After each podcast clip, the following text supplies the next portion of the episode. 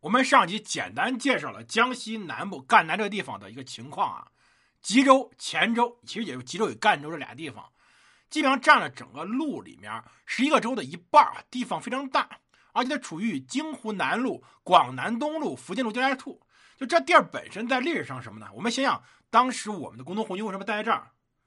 它属于湖南、江西、福建、广东的交界处，这地儿本身就是山脉众多之地。基本上，只要这国家控制力多少有点弱一点，这地儿根本管不到。而当地呢，也确实有种种原因导致当地实际上基本上是没法控制的。既有国家压榨的原因，我们番外详细讲了。那很多政策本身挺好的，到真到执行的时候变味儿，变得越来越离谱。因为对于当时官员来说，他有这种动机啊，他也有 KPI 考核呀。这种官员和我们所遇到一些领导、一些中小领导差不多啊，他们都有自己的想法。而他们也没有什么远见卓识，即使有，他们也知道，究竟是国家未来好不好重要，还是自己能不能升官，自己家里面能不能更进一步更重要。这事儿谁都拎得清。所以在当时，对于地方来说，既有这种压榨，再加上当时地方势力的反抗，造成了吉前两州叛乱，而这个事儿就还得岳飞去。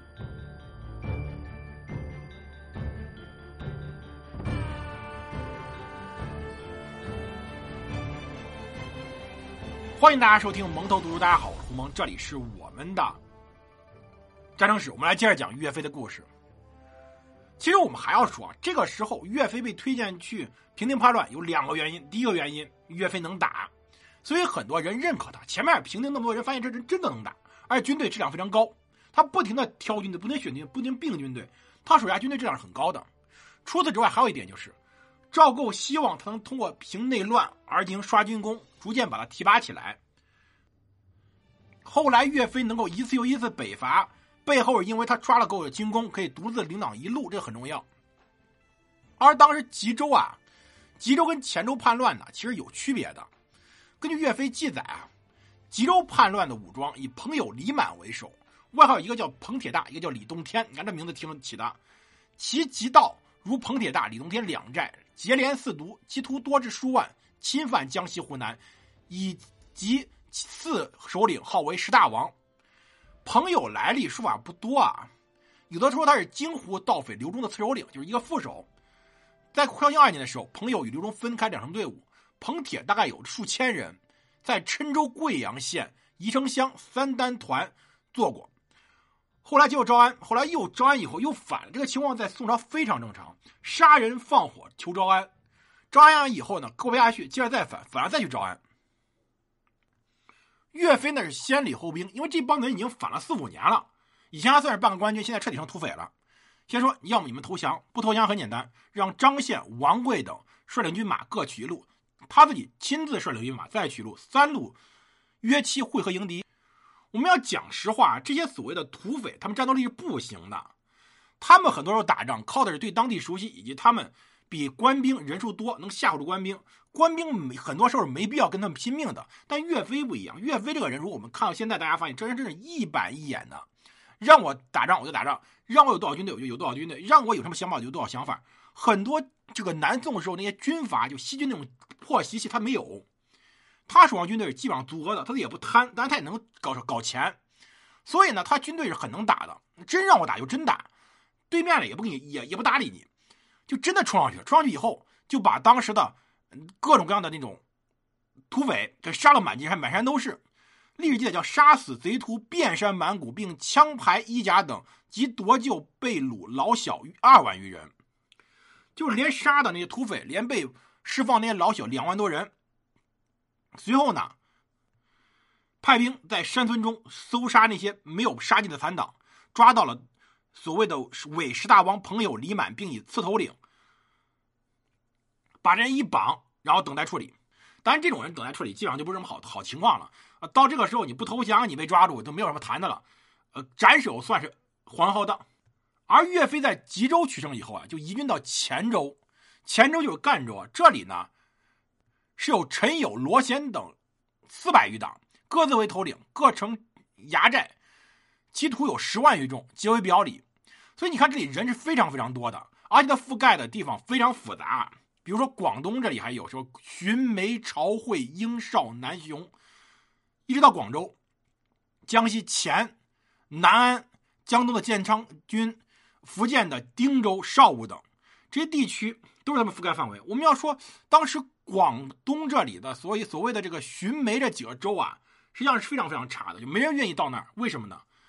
对于北方人来说，那地儿的气候真受不了。大家想想这一段的回南天，我听说我自己的广东的听众都快疯掉，大家不知道有什么感觉，快疯掉了感觉，整个人都是湿漉漉的，感觉自己都快发芽了。我有一个听众是在广东那边上大学的一个学生，他说我现在我的被子感觉都要发芽那种感觉，就这种夸张情况。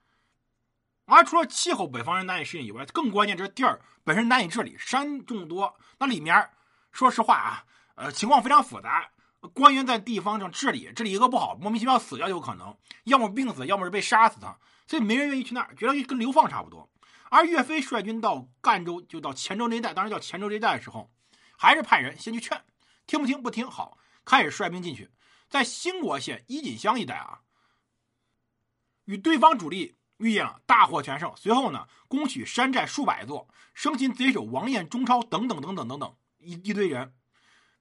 这一次跟上一次不一样，上一次呢是分路进山，这一次呢是人家把军队集中了，准备跟岳飞硬来硬，呃，结果呢被岳飞一下击溃了。击溃以后呢，又开始一举把很多山寨给攻下，所以当时基本上一天打一座寨子，一天打一座寨子。最后被攻破的是固石洞。固石洞啊，在岳飞的后来的很多历史书里有记载这么一战。这固石洞说法是在于都县东北百里，记载也有说固石山的。但这地儿到底在哪儿？现在说不清的，因为很多地名有重复的，也不停改变。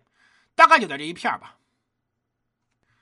根据记载，由于当地情况非常复杂，所以啊，当时皇帝有密旨。什么密旨？我们就可以看到赵构多狠了。这个密旨不能说百分百准确啊，但是确实是在《鄂王行史编年》里面有记载的，说出庙堂以龙佑震惊之故，有密旨令屠前城，就把整个赣州城给屠了。这个时候呢，实际上岳飞已经拿下这个城了，而且呢，已经把这些盗贼给抓了，把军队呢住在三十里之外。当时呢，就上书希望能够止诛首恶，赦免胁从。首先，我们说啊，止诛首恶，赦免胁从这事儿也不是很好。很多时候造反这个事儿，很多时候就是因为这个原因。有些人故意推出来一个人大头，真赢的话，那后面人想办法在一块分蛋糕；但真出问题的话，那个人首恶，先把他杀了，其他人全跑了。有时候是混在那群协同里面有真正的坏人，这种指出手恶当然不好，但是呢，你说屠城这事儿有点离不离谱了。当时连句请求，当时呢，皇帝最后呢就这样吧，你自己看着办吧。请了太多了，觉得不给这面子不好，所以呢，后来是到六月的时候，岳飞率军先进城了。进城以后呢，把那些有问题的人全部给杀了，剩下呢全部给放了。其实我们要讲啊。当时赵构想屠城，一方面是他狠，另外一方面他也看到本质问题了。就这里之所以乱，不是说这里有盗匪，盗匪跟当地的老百姓一家的。所以呢，如果不解决根本问题，这事儿没法解决的。所以后来，比如说类似后来王阳明在这剿匪的时候，也面对问题，就是匪和民是一家的，怎么办呢？而屠城原因其实也很简单，是因为隆佑太后孟氏在建炎四年逃到黔州之后，卫兵跟乡民发生冲突了，他受到惊吓了。但这个说法到底真的假的？后来是不是岳珂编的说法？这事儿不是好说。但我们想到道理，这事儿应该不是造谣，因为这个事儿里面确实使得岳飞感觉他很伟大。岳飞救了很多人，甚至岳飞在当地还有人每个月专门有绘画的去每逢岳飞本人的生日和忌日还去纪念他呢。这事儿确实展现岳飞的高大。但如果这事儿假的，你等于什么？你等于把之前的先帝给卖了。就这事儿造谣应该是不至于的。反正岳飞本人在齐肩州平乱以后，特别受到当地百姓怀念。就岳飞本人，他军队的军纪极好，没有扰民，而且把这种暴力行使的有节度。就是这个事儿怎么使用暴力有节制，就是他一方面我很快击溃了你们，让你们这些当地的百姓都明白这些盗贼是没有前途的。另外呢，杀人杀的非常的有节制，所以当地人很怀念他。但问题在于这根本问题解决不了什么呢？就为什么赵构要杀人？这里的问题在于，当地非常穷，而且当地山高皇帝远，里面有地方势力。岳飞走了以后，很快又开始叛乱了。他能完全镇压，但是岳飞不可能世世代代在这待着。只要他一走，这地再次叛乱。但问题在于，这里的问题就已经不是说我们说靠岳飞这个将领能解决的，他需要一个当地的非常强烈的民政长官，而显然这个时候赵构没有。那再下来，岳飞去碰到一个著名人物，这个人物叫做杨妖，对他评定叫做中向杨妖变乱。中向杨妖的变乱就更加复杂了，我们下集来讲讲到底发生什么了。